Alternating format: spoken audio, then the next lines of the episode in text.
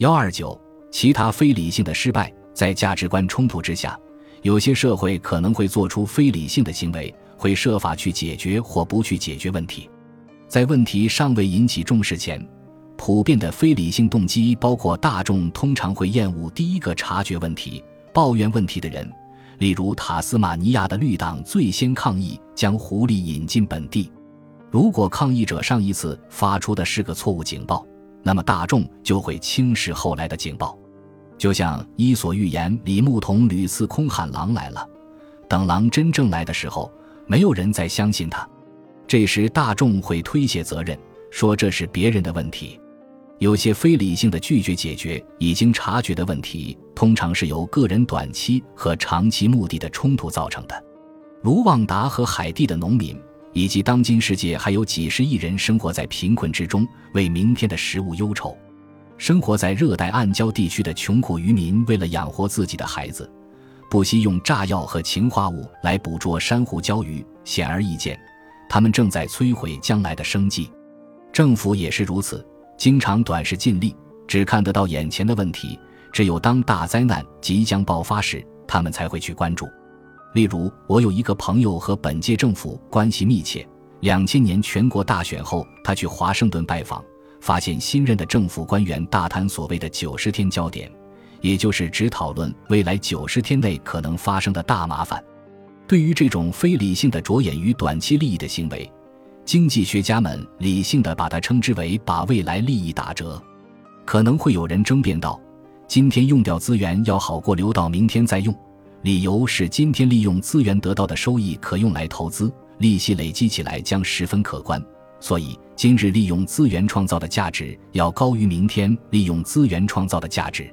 如果是这样的话，恶果将由我们的后代来承担，而他们在今天既没有投票权，也不能抱怨。对于非理性的拒绝解决问题这一行为，还有一些推测出来的解释，在短期决策过程中。有一个广为人知的现象，叫做从众心理。当个体身处大规模的团体或人群中，特别当他是一个容易激动的人，他会发现自己不由自主地支持群体的决定，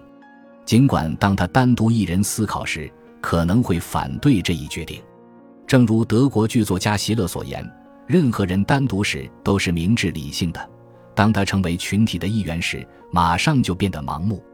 历史上有不少运用从众心理的例子。中世纪晚期，欧洲对十字军的狂热；1634年至1636年，荷兰的郁金香热达到顶峰。周期性爆发的吊死巫婆事件，如1692年的塞伦镇巫婆审判，以及1930年代受纳粹宣传影响、迷失心智的疯狂人群。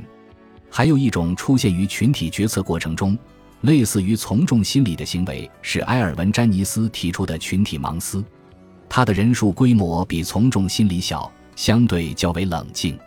特别是指一个高度凝聚的小型团体在种种压力条件下必须做出决定，而压力和对同伴的支持与认可的需求可能会有意压抑怀疑和批评，共同沉浸在错误的观念中，仓促达成共识，最后做出灾难性的决策。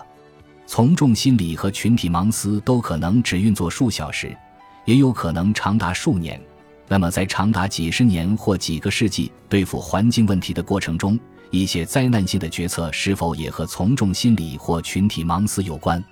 就非理性的拒绝解决已经察觉的问题，最后一个推测的原因是心理否认。这一专业名词原本用于个人心理学，现在也扩展到流行文化。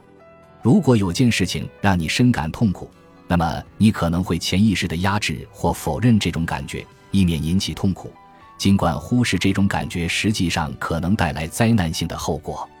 这类经常遭到否认的感觉有恐惧、焦虑和悲伤。典型的例子是刻意忘记恐怖的经历，或不愿意去想配偶、子女或好友正濒临死亡，因为那样的念头令人感到痛苦。例如。在一个狭窄的河谷上建造一座高高的水坝，如果水坝倒塌，那么洪水就会淹没下游的居民。有人对下游居民进行问卷调查，问他们是否担心水坝倒塌。毫不惊奇的是，离水坝越远的人担忧就越少，越近的人担忧也就越多。让人意外的是，住在水坝下方几英里内的居民，竟然是最担心水坝倒塌的人群，而住在水坝正下方的居民却一点都不担心。这就是一种所谓的心理否认。这些居民每天一抬头就看到水坝，保持镇定的唯一方法就是否认水坝可能会倒塌这一事实。虽然这种心理否认经常发生在个体身上，但似乎也可以运用在群体心理的分析中。